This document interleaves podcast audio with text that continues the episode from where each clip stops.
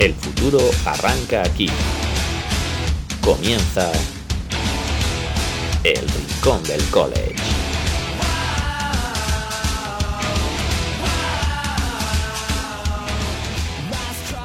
Bienvenidos un día más al Rincón del College. Yo soy Santiago Tomás y hoy volvemos a este nuevo programa del Capologist con mucho de lo que hablar. Y es que la NCA no ha parado, varios equipos perdieron el invicto la semana pasada, otros muchos pueden perderlo esta. Cada vez nos quedan menos equipos peleando por el playoff y la sensación es que esta va a ser una temporada tremendamente igualada hasta el final. Evidentemente, no estoy yo solo para este programa, sino que cuento con dos eh, acompañantes de excepción. El primero de ellos, le podéis encontrar en Twitter, en Rafa Cervera 22. Muy buenas noches, Rafa. Eh, muy buenas, Tomás, ¿y cómo estás? Pues muy bien, la verdad. ¿Tú todo bien? Yo perfectamente, aquí con una temporada de college que continúa avanzando, ¿eh? un poco incierto yo creo, ya lo comentaremos, a ver quiénes pueden entrar a los playoffs, quiénes no, etcétera. Yo creo que está poniendo muy interesante. Sí, la verdad es que sí, veremos quién consigue entrar y quién no. Y a quien también tenemos hoy, como siempre, es a nuestro Cubinerd, como lo podéis encontrar en Twitter, a Juan Jiménez. Muy buenas, Juan. Hola Tomás y Rafa, audiencia, ¿qué tal? ¿Cómo estáis? Pues sí, ¿no? Atentos a ver las sorpresas que pueden haber, quién pincha, quién no, eh, quién confirma que, parece que va a entrar al playoff y por supuesto siguiendo muy de cerca a las futuras estrellas de que serán de estrellas de la NFL los domingos. ¿eh? No, perdemos de vista todos esos quarterbacks que, que, siguen destacando y los que también van decepcionando un poquito. Así que muy atentos a todo. Hoy vamos a tener que hablar de Cubis, por cierto, porque nos hacen una pregunta bastante interesante sobre la posición y sobre a quién valoramos, pero hay que repasar un poco la semana pasada. Ohio y Tennessee ganaron sin problemas, All Miss, se descalabró contra el SU, Oregon volvió a romper otro invicto, en este caso el de UCLA, Clemson noquea a Syracuse, que también eran otros equipos que estaban como invictos, Oklahoma State consiguió derrotar a Texas en una temporada bastante extraña de los Longhorns, con victorias de mucho nivel y derrotas también bastante extrañas.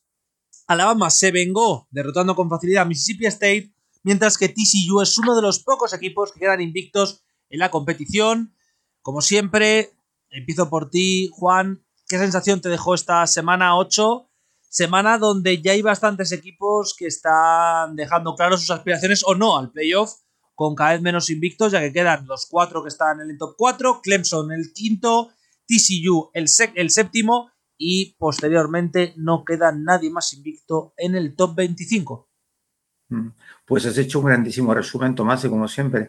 Eh, simplemente quizá mencionar el tema de Texas, ah, quizá porque son muy de los Longhorns, ¿no? Y, la irregularidad que, siguen teniendo. Eh, es que Eagles jugó, bueno, eh, es, yo estoy seguro que Eagles va a ser un gran jugador, pero, pero tuvo un partido horrible. No sé si lo viste, Tomás, pero me parece que completó el 38% de los pases. Eh, no ayudó, ¿eh? los receptores no ayudaron, pero, pero muy espeso, muy espeso. Entonces, entiendo que le falta, que, prácticamente no ha jugado. Eh, lleva muy poco en, en, jugando en college football desde eh, high school, ¿no? Jugando titular, pero, pero igualmente que, vamos, que, que, es el Texas irregular que estamos viendo desde hace mucho tiempo. Es un poco como los Cowboys de la NFL, ¿no? Siempre es que no sabes, no sabes qué Texas vas a ver cada semana. Y después simplemente comentar lo de LSU, que sí, sí, que venció a Ole Y un poco la sensación, pues, pues eso, que aunque Brian Kelly nunca, nunca ha sido fan, y mucha gente que no es fan por su carácter, sí reconocer que es un gran entrenador, igual que, que volvió a Notre Dame un poco a la élite, ¿no? El top 10 pues yo creo que, tarde o temprano va a hacer lo mismo con, con LSU y va, a ser un equipo muy, muy competitivo, además que ahí tiene mucho talento, ¿no? Donde reclutar, así que seguro que LSU necesitará una o dos temporadas, Tomasi, pero yo seguro que LSU volverá a la élite, será de los equipos que, que, que, habrá que tener en cuenta en el futuro. Yo creo que sí. Eh, Rafa, hombre, es que LSU al final es un equipo que siempre es ultra competitivo. Eh, Rafa, ¿tú cómo viste esta semana? Me sorprendió en positivo la, victoria de Alabama sobre Mississippi State, clara, eh, además con lo que comentaba Juan, perdiendo Mississippi con, contra Louisiana State, perdón, si Alabama gana a Mississippi, lo cual por lo que vimos esta semana parece que es bastante obvio, pues tiene intactas sus posibilidades, o más bien no intactas, pero depende de sí mismo para meterse a los playoffs, porque llegará a la final de la conferencia, contra el ganador de Georgia o Tennessee y ahí vamos a ver qué, qué ocurre. Y también destacar la victoria de Oregón, que empezó muy mal la temporada con aquella paliza eh, a manos de Georgia, pero Oregón está imbatido en la conferencia, venció a UCLA categóricamente, eh, Bo Nix bastante bien en la faceta de coreback en este partido, ya sé que hay gente que no, le, gusta mucho.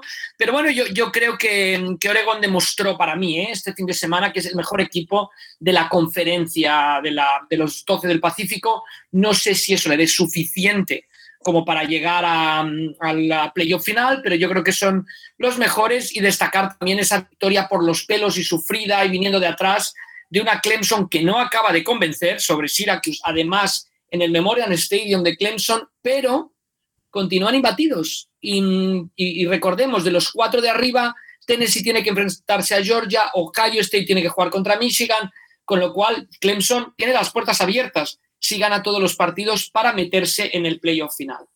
Si me dejáis añadir, a Tomás y Rafa, pues un poco lo que decía Rafa, añadir de Alabama, ¿no? Que, que decíamos la semana pasada, Rafa, o posible upset difícil, ¿no? Pero igual que decíamos que no era propio de Alabama 15 y 17 penalizaciones, ¿no? En aquellos dos partidos, que no era el Alabama de Nick Saban, sí que era el Alabama de Nick Saban, es después de, una derrota o de un partido muy, muy, donde, eh, donde sufren demasiado, en el siguiente partido mm, darlo todo, porque es, y así fue. O sea, eh, ya lo decía todo el mundo, ¿eh? que normalmente Alabama no, no lo sorprende dos veces, no, no, no pierde eh, después de un partido difícil. Así que, pero bueno, y lo de Bo Nix, ah, que decías, Rafa, mm, cualquier persona que haya visto a Bo Nix es que, y no sé, no sé, lo vi jugar este partido y, yo creo que no era Bo Nix, eh, lo cambiaron, así que... Es lo que iba a decir, ¿son la misma persona, Bo Nix, el que jugaba en Auburn? Yo creo que la jugaba en Oregón. Eh, bueno, es que, que jugando, incluso al principio le veías errores que de los que hacía en Auburn.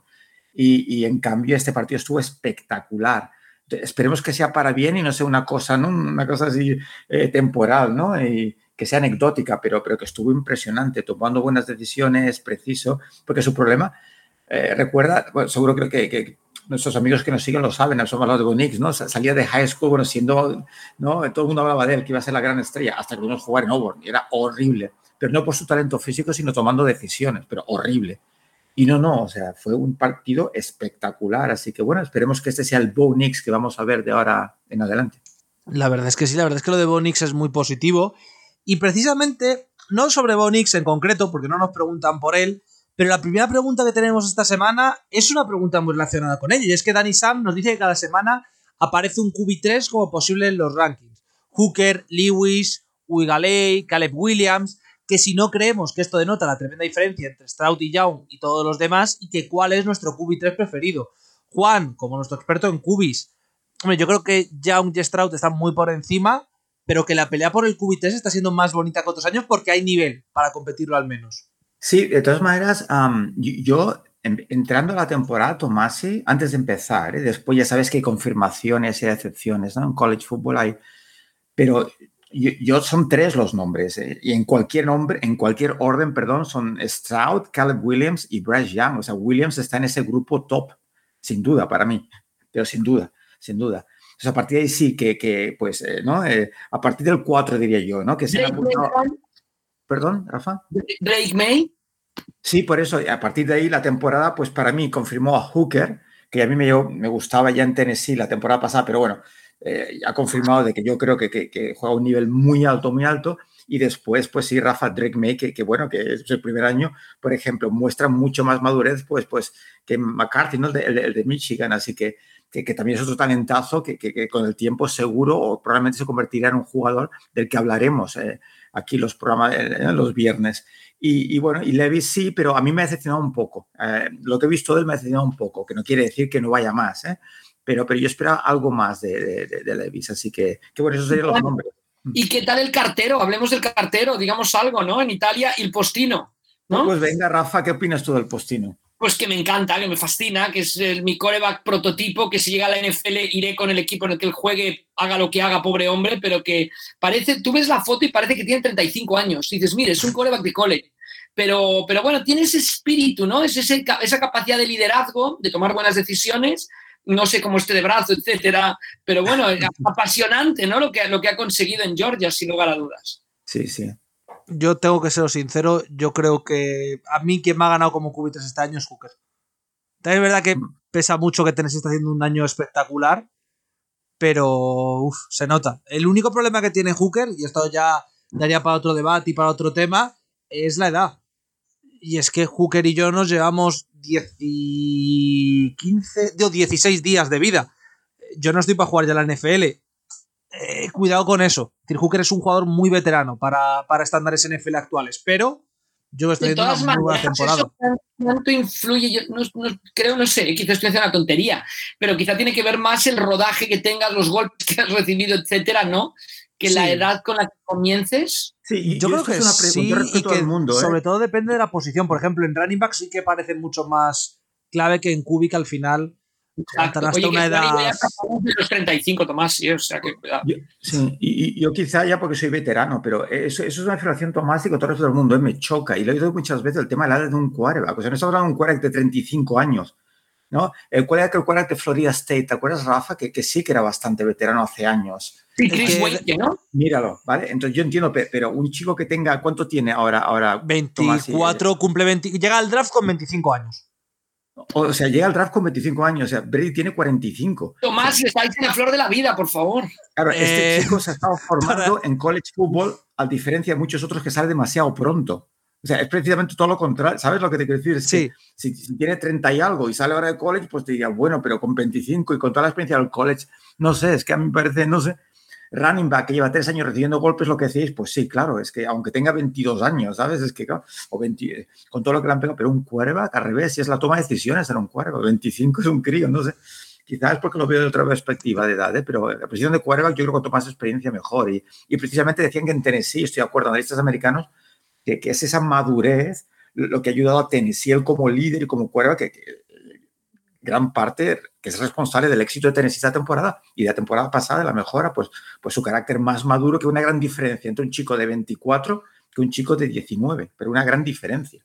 Entonces, yo creo que se está notando. Pero precisamente eso te quiero preguntar, porque sí que es cierto que los cubis aguantan muchos más años que cualquier otra posición y eso se nota, pero sí que hemos visto que, por ejemplo, hay muchos equipos que cuando su cubi no funciona en primer, segundo año y tienen ya 23, 24 años, los desechan más rápido. Estoy pensando, por ejemplo, en que hay gente como Josh Rosen, que actualmente está, no voy a decir fuera de la liga, pero prácticamente ya es excesivamente joven. Es decir, ¿vosotros creéis que no le afectará a Hooker el... Tiene 24 años, 25 igual el día del draft. No le afectará a nivel stock, porque como es quarterback, le puede... decir, tiene más sentido el mantener la expectativa en él debido a su posición. No, no debería, porque mm. es que no, no, yo no veo la, edad de los corebacks. Tú ves ahora mismo en la NFL eh, Russell Wilson, que es joven comparado con otros, y que en estos momentos vemos un clarísimo bajón en su carrera, ¿no? Eh, por eso yo no creo que dependa tantísimo de la edad, sino de, la capacidad para, tomar decisiones y para, para liderar un equipo, con lo cual yo creo que no es así como vas perdiendo explosividad con la edad, ¿no? Vas perdiendo velocidad, pero no es un tema que tendría que ser determinante en la posición de quarterback, la, edad, para mí, ¿eh? Sí, de hecho, Russell Wilson tiene que estar en el pick ahora de su carrera con esa edad, eh, por experiencia, por toma de decisiones. Lo que siempre he dicho, por su juego, pues, pues eso tiene sus limitaciones. Pero eh, de hecho, yo no sé si habéis visto, vistes jugar en su momento a Gino Smith en college football pero ni en college ni en la NFL. O sea, el mejor Gino Smith lo estamos viendo ahora sus 30 y que tiene 32 años ahora. Te lo miro, pero creo que, sí. Gino, es, Gino 32 es años, veterano. 32 años. Es la primera vez que todo el mundo sale. ¿Por qué? Porque lleva años dando vueltas y, el tío tiene, tiene pues esa, esa madurez para, lo que digo, para tomar decisiones, que es lo primero. Entonces, un chico con 25 años es que me parece absurdo a mí ¿Sabes? Que si se ha demostrado. Eh, eh, eh, voy a otro extremo. Lo que me cansa muchísimo, Tomás, y que lo he dicho, es esa ilusión, e, ese, ese hype con el potencial de los jugadores.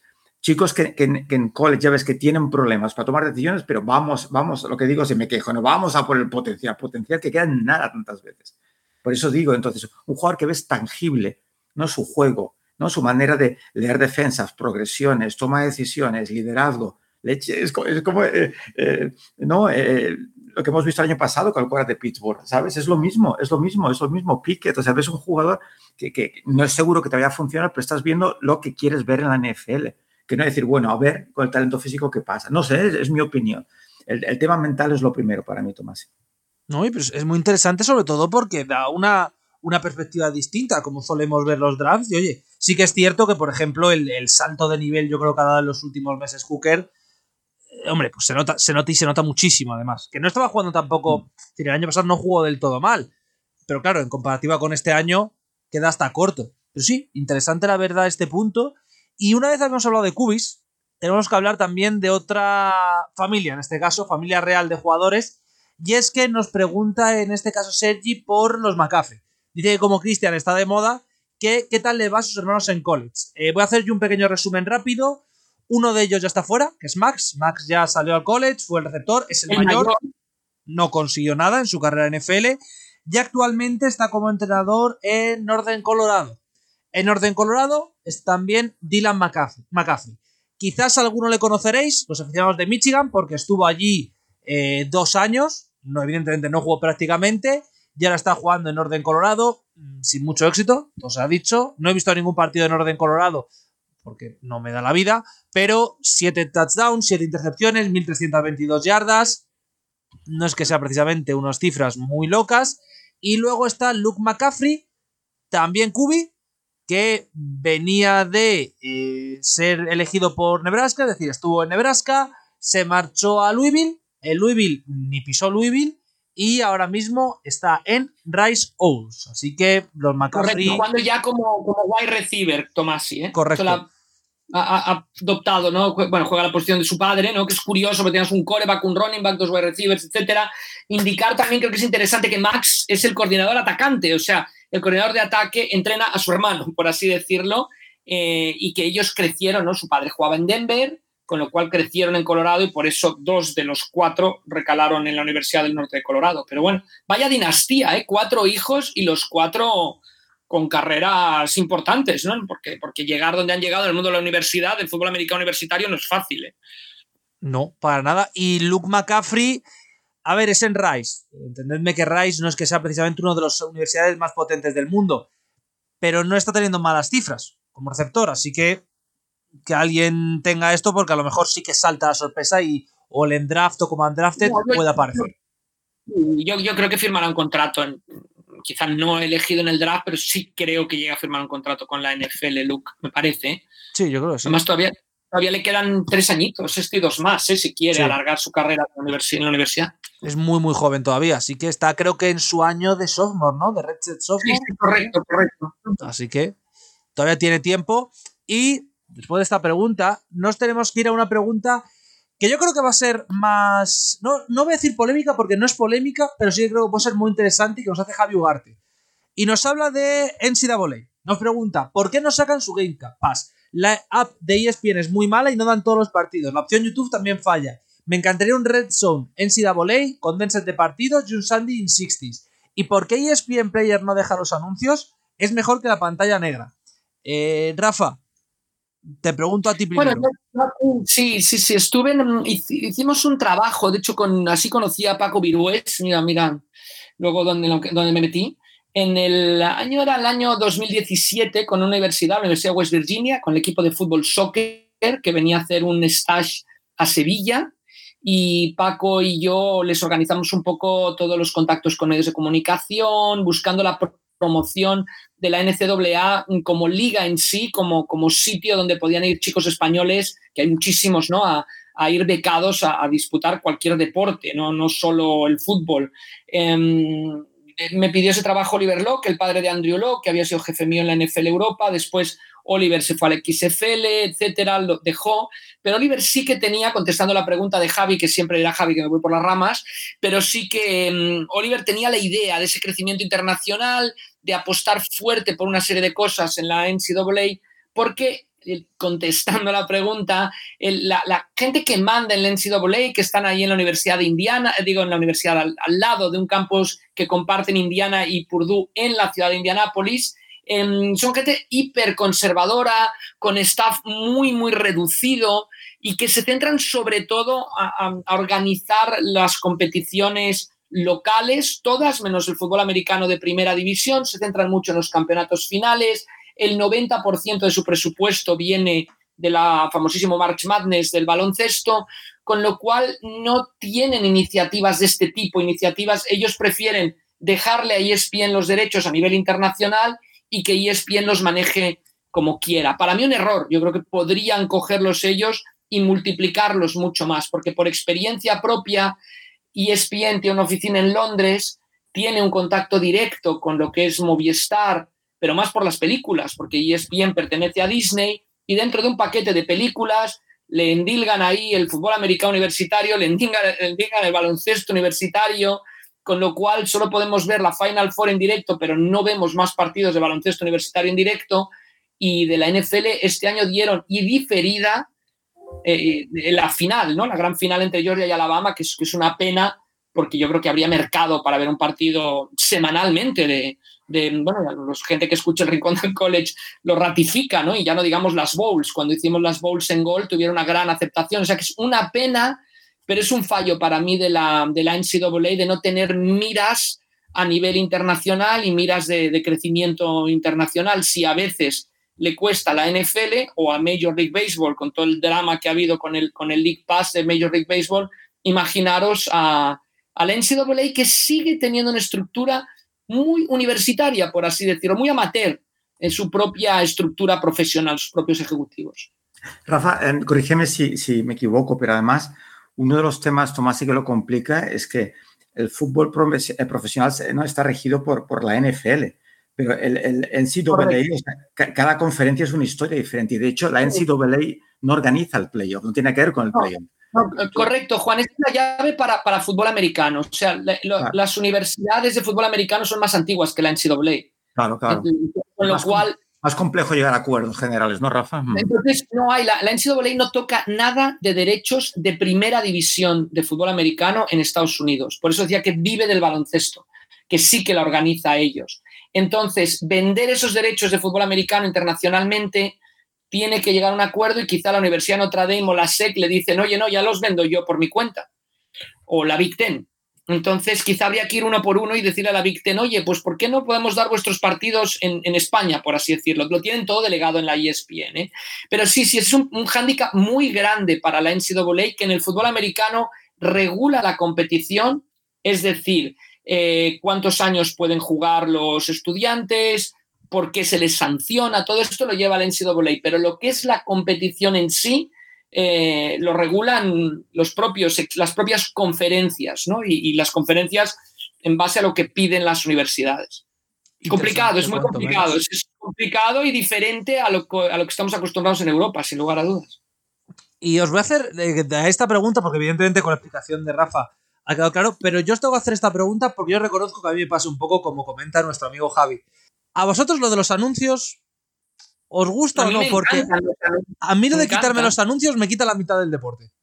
A mí me encantan los anuncios y solo nos los deja el Game Pass. El Game Pass de béisbol y de hockey hielo, yo no he tenido el de la NBA, para los otros dos sí, eh, te los quitan también. Yo creo que es un craso error.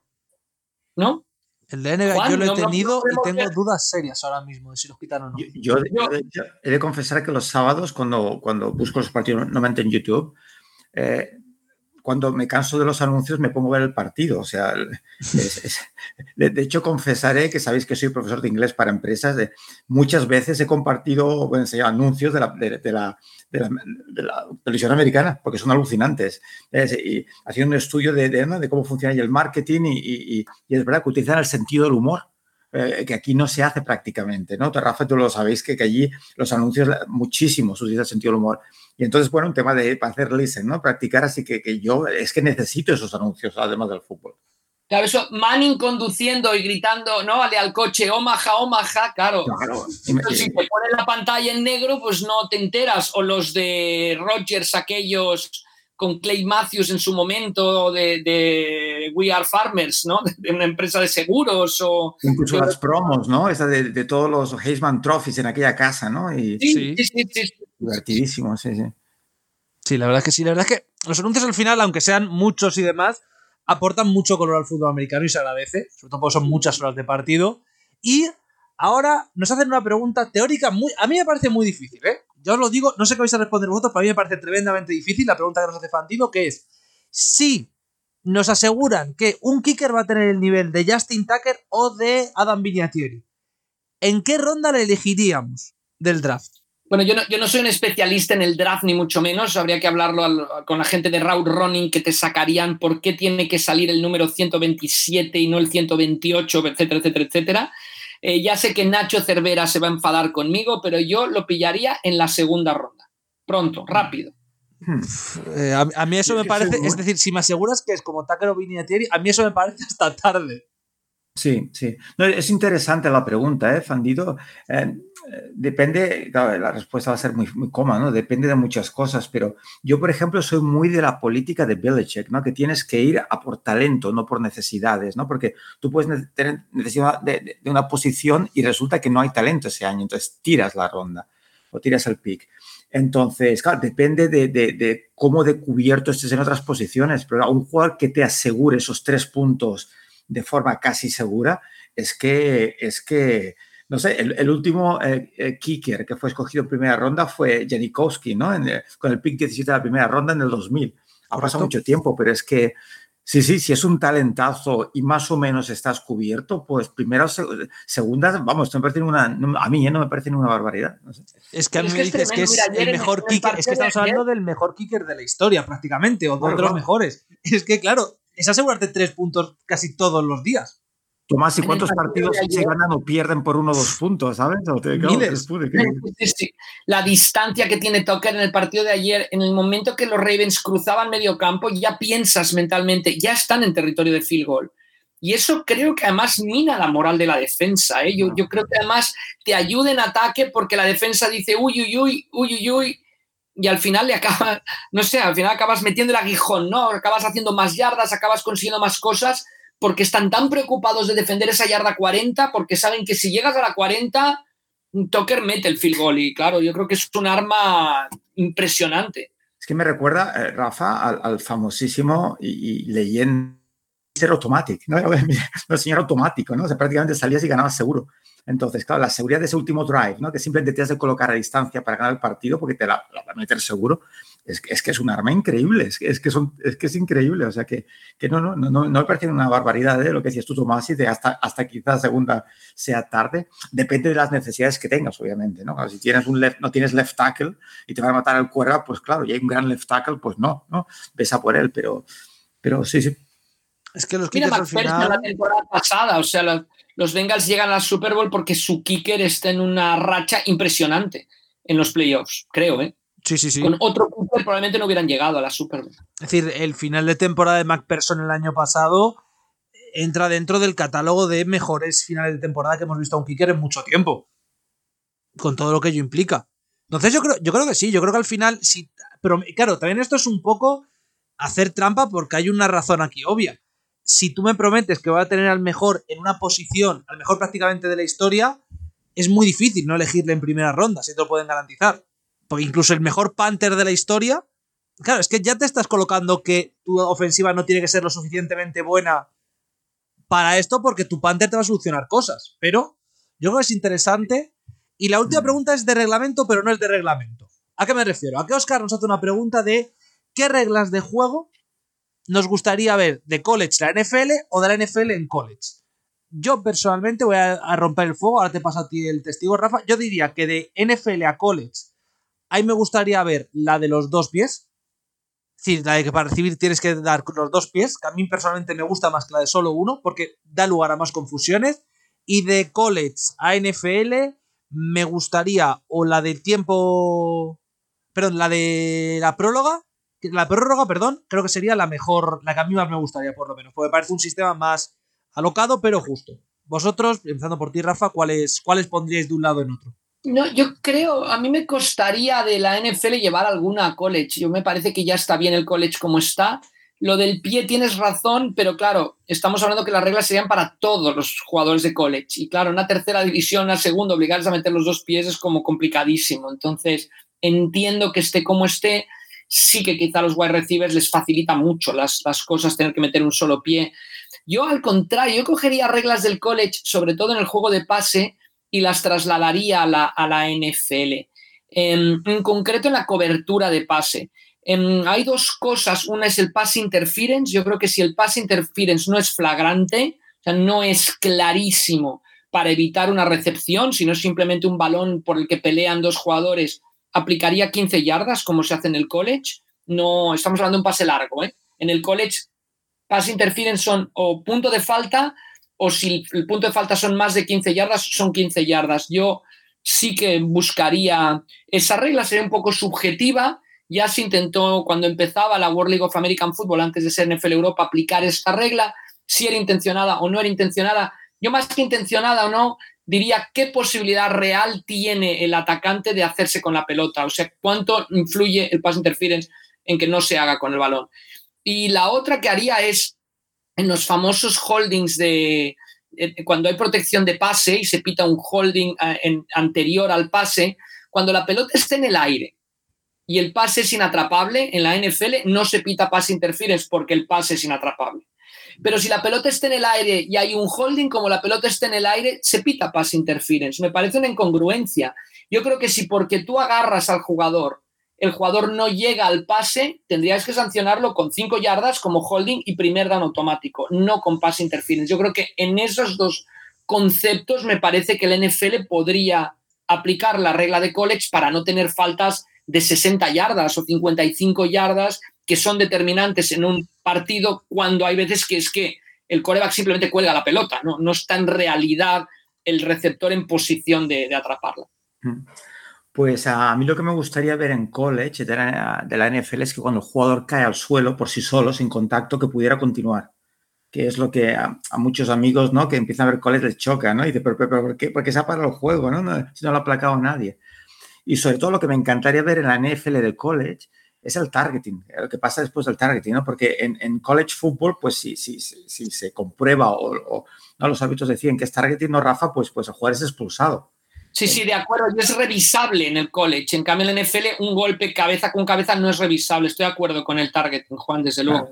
Entonces, sí, entonces en la NFL el problema es que además de que te revientan al quarterback y te quedas sin él, el, otro jugador, sí, lo, que sea, pero, pero, pero sigue jugando. Entonces, la expulsión ya, o sea, es, lo que yo pediría que en la NFL hubiera expulsión también. Ese es el cambio que yo pediría respecto a... Son 15, yardas muy baratas y rizando el rizo, lo que tardara en recuperarse el jugador que recibe un targeting, sancionaría yo al que lo ha hecho. Claro, o sea, es que te pueden sacar eh, para dos partidos, básicamente, y te quedas sin tu cuerda titular estrella, y, además con que se ve que sí, porque a veces, bueno, pues es a veces con violencia e intencionalmente, y ese jugador sigue en el campo. Eh, vimos, vimos que no entiendo. Tomás y faltas en la pretemporada, Juan, pero totalmente intencionadas y con, la intención, perdón repetir la palabra, de lesionar. Yo me acuerdo de Jalen Hurst en un partido de pretemporada que le pegan fuera del campo. ¿Cómo puedes permitir que a un coreback le peguen con el casco? Sí, sí, sí, recuerda la banda. Sí, yo estaba pensando en esa. Justo cuando estás hablando, estaba pensando en esa. Están hablando en el NFL de los protocolos de ser más, pues, más estricto con estas cosas, porque es que estás o estás favoreciendo al infractor. Es un jugador que quizá va a cortar el equipo y le dicen, oye, mira, sácame al coreback titular lesionado. No sé, es, eh, bueno, y, se ha sabido de casos en que se pide esto. O sea que yo creo que, sí, estoy muy de acuerdo, Juan. Yo creo que en el college el, tema del targeting es excelente, sí, sí. Sí, sí. Y además la incongruencia, ¿no, Rafa? O sea, al grandísimo, con todo respeto, al grandísimo Brady le haces cosquillas y te sancionan. ¿No? y, en cambio, a ver, estamos hablando de proteger al jugador, o sea, una cosa que es claramente violencia absoluta y premeditada, y, bueno, soy premeditada, pero que intencionada, eh, eh, es que ese jugador no puede ser, o sea, te saco del campo, tú también sales del campo. Y, es que, y en college, pues me encanta, lo hacen muy bien. Sí, la verdad es que sí, yo la regla del targeting no la había pensado y sí que es cierto que podría ayudar bastante, sobre todo a evitar ciertos golpes muy bestias a la cabeza que al final, oye, es, es en parte el objetivo de la liga. Y sí, es que, perdón, Tomás, y estamos pasando en NFL, que, que, con tanta, preocupación que hay por la salud de los jugadores, pues demuéstrala también con, las normas que vayas poniendo. Y esto en el college se hace y en la NFL no. Sí, la verdad es que sí. Y lo que os iba a decir yo es que no lo hemos dicho durante la presentación de la semana porque quería que fuese un poco como el tema especial. Ha habido esta semana cierta polémica respecto a a esta situación porque, bueno, parece que hubo algún problema de seguridad, pero hemos tenido ya una de las noches más bonitas del college football. Es cierto que no fue bonita para mi universidad, pero sí que es bonita en general. Me refiero obviamente a que la semana pasada tuvimos el whiteout por parte de Penn State en su grandísima victoria frente a Minnesota, que sigue siendo un equipo que está muy bien colocado, aunque parece lógico que no van a llegar a los playoffs. Y mi pregunta eh, es evidente, creo que a todo el mundo le gusta el whiteout, pero ¿Cómo os parece a vosotros esta tradición dentro de la, de NCAA? ¿Os gusta mucho? ¿No os gusta? ¿Os parece una de las mejores? ¿Cómo la catalogáis? Esta whiteout, que básicamente, para el que no lo sepa, es que el estadio de los Nittany Lions, de los de Penn State, está totalmente cubierto de blanco, todas las personas van de blanco y hacen un aura, bueno, pues que es alucinante. Yo maravillosa, Tomás. Y mira, de hecho, eh, haciendo la edición de los partidos de la, de la, Europa League, y bueno, de la Champions también, pero de la Europa League y, y de la Conference League, esta semana me estuve fijando y la copian ya en muchos sitios. ¿eh? Frankfurt, por ejemplo, el equipo de fútbol, el Eintracht de Frankfurt, el Ajax de Ámsterdam, eh, ya, ya, la copian. O sea, ya, ya se la estamos viendo. Todas estas tradiciones de college en, en países donde, la, donde las aficiones son más extrovertidas que en España estamos viendo estas cosas. Yo creo que es ver todo un estadio blanco, todo, es, es que te cautiva. Yo, yo lo veo maravilloso. Sí, mira, la palabra que me, venía a la cabeza es cautivar, Tomás. Además, como anécdota, el, sábado, eh, y esto lo sabe Rafa, se lo comenté, el sábado mediodía compartí un vídeo de, de, del, del Game de, de, algún año anterior. Simplemente, eh, todo el mundo sabe mi pasión por el college football, ¿no? Y a veces me frustra de que haya más fans todavía en nuestro país del college football y siempre intento compartir cositas para que lo conozcan. Y es que ha sido alucinante. O sea, nunca ha pasado. Mira que, me curro mucho los tweets con, técnicos, tácticos, con gráficos. Y Tomás, y puse este vídeo del White y, es que es alucinante. O sea, tiene como casi 13.000 eh, reproducciones y, y, 109 retweets y 446 likes. O sea, yo nunca había tenido un tweet así.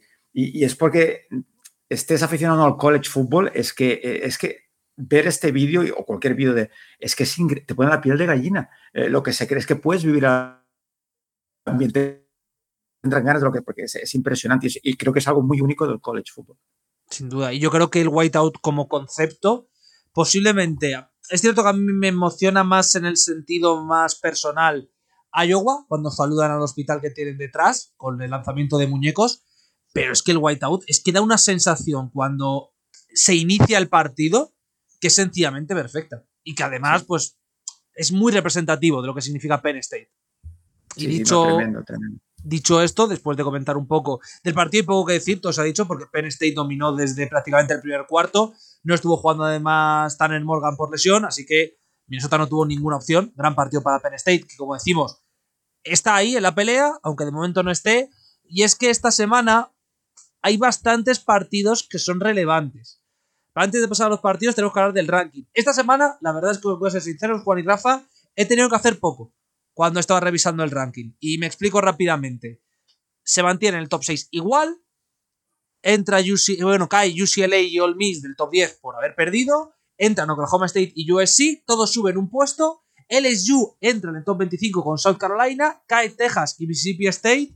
Opinión personal, creo que Texas va a estar bastante poco fuera del top 25 porque va a estar toda la temporada, que si entro que si no, el en 25 pero en general una semana donde los rankings más o menos se mantienen y donde yo creo que exceptuando que TCU sigue invicta y que cuidado con ellos, no ha pasado mucho de para destacar a nivel playoff. Todos los equipos han cumplido con sus deberes.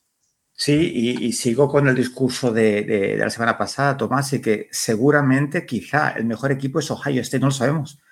Pero sí. es que Ohio State mm, va a ser esta semana que jueguen ya finalmente contra alguien de ti, ¿no? Con alguien un poco así que, que quizá mereciera estar el número uno, pero es que no lo hemos visto hasta ahora, así que, que veremos, veremos después de esta semana si Ohio State sigue el número dos o, o, quizá impresiona ¿no? en un gran partido contra Penn State y acaba, acaba siendo el número uno.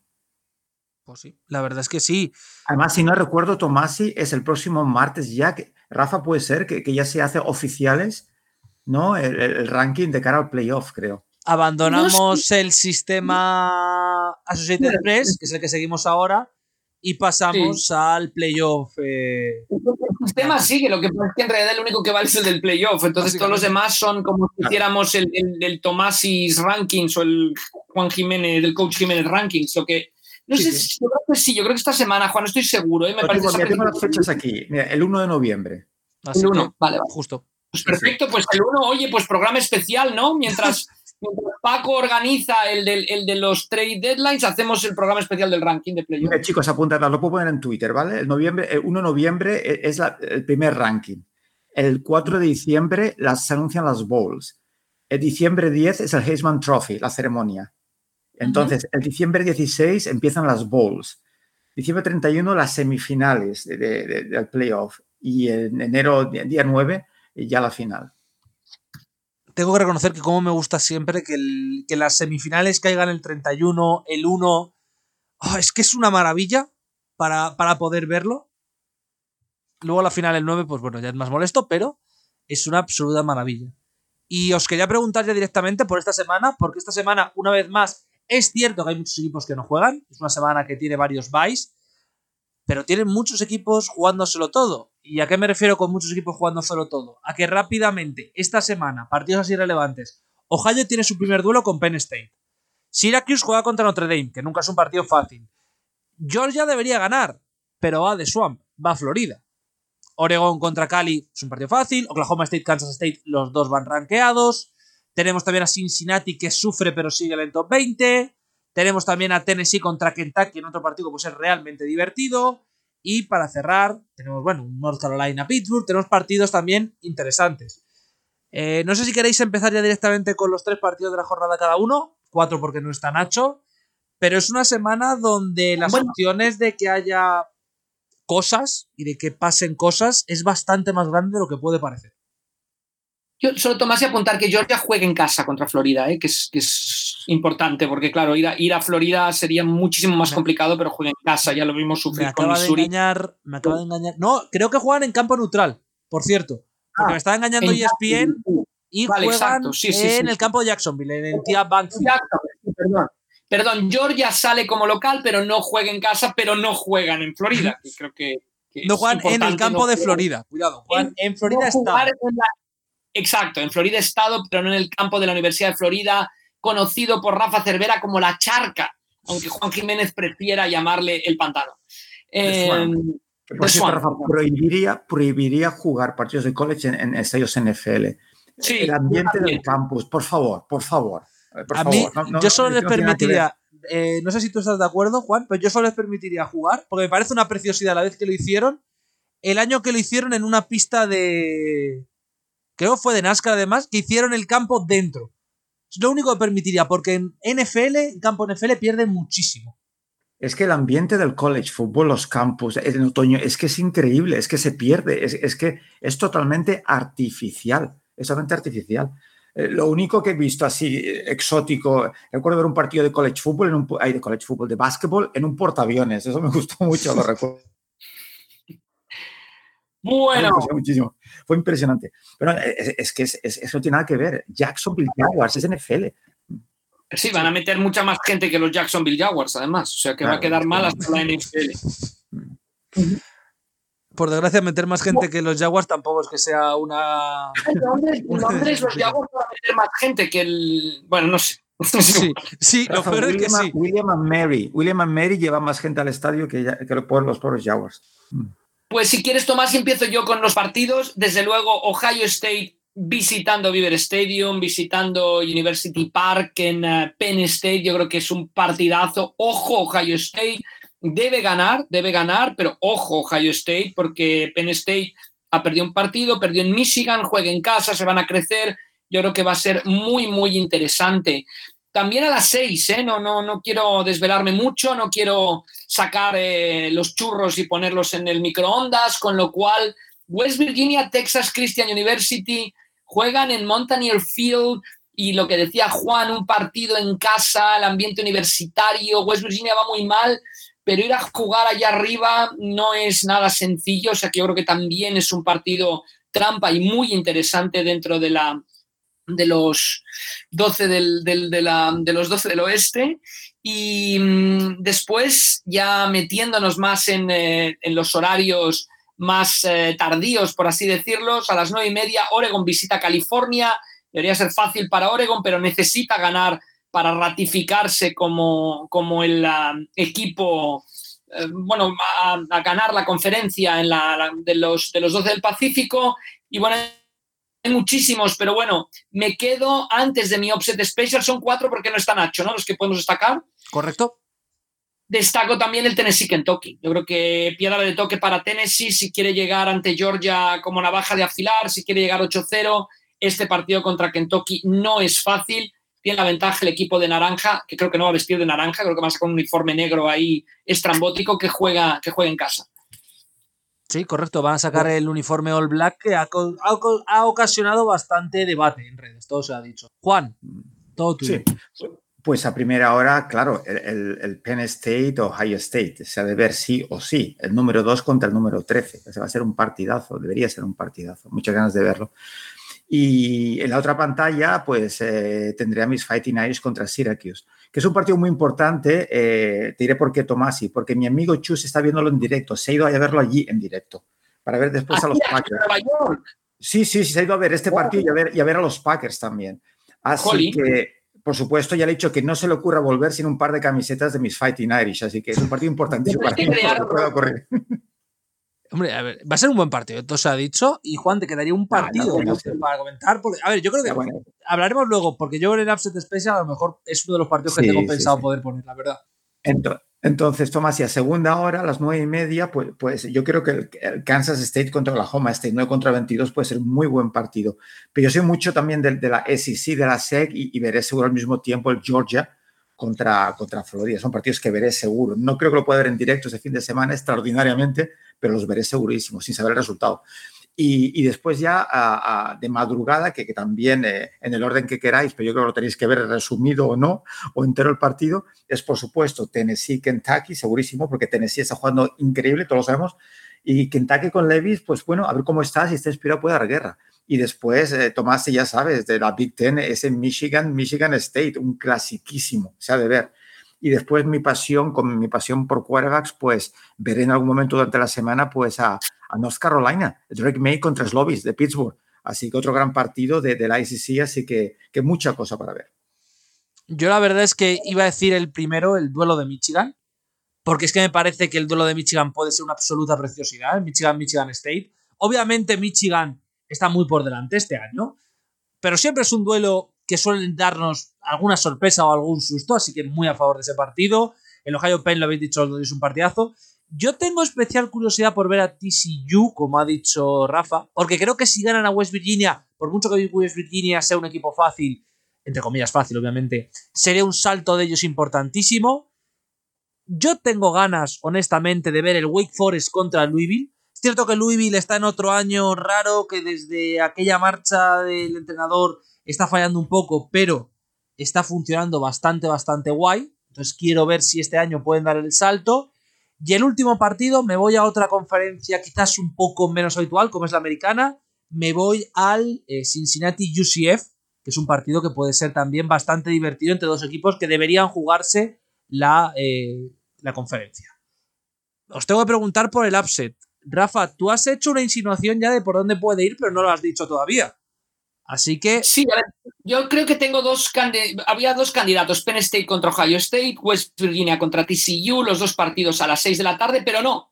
Me voy a ir a la madrugada y me voy a lanzar a la piscina a las tres y media. Stanford ya ganó en South Bend a Notre Dame, aunque vaya 3-4, la gente está muy enfadada con Stanford. Yo creo que Stanford puede sorprender a domicilio en, la, en el Rose Bowl a UCLA, o sea que mi mi offset special con Stanford a las tres y media de la mañana. Juan, y así saco los churros de chocolate. Muy bien, perfecto, muy bien.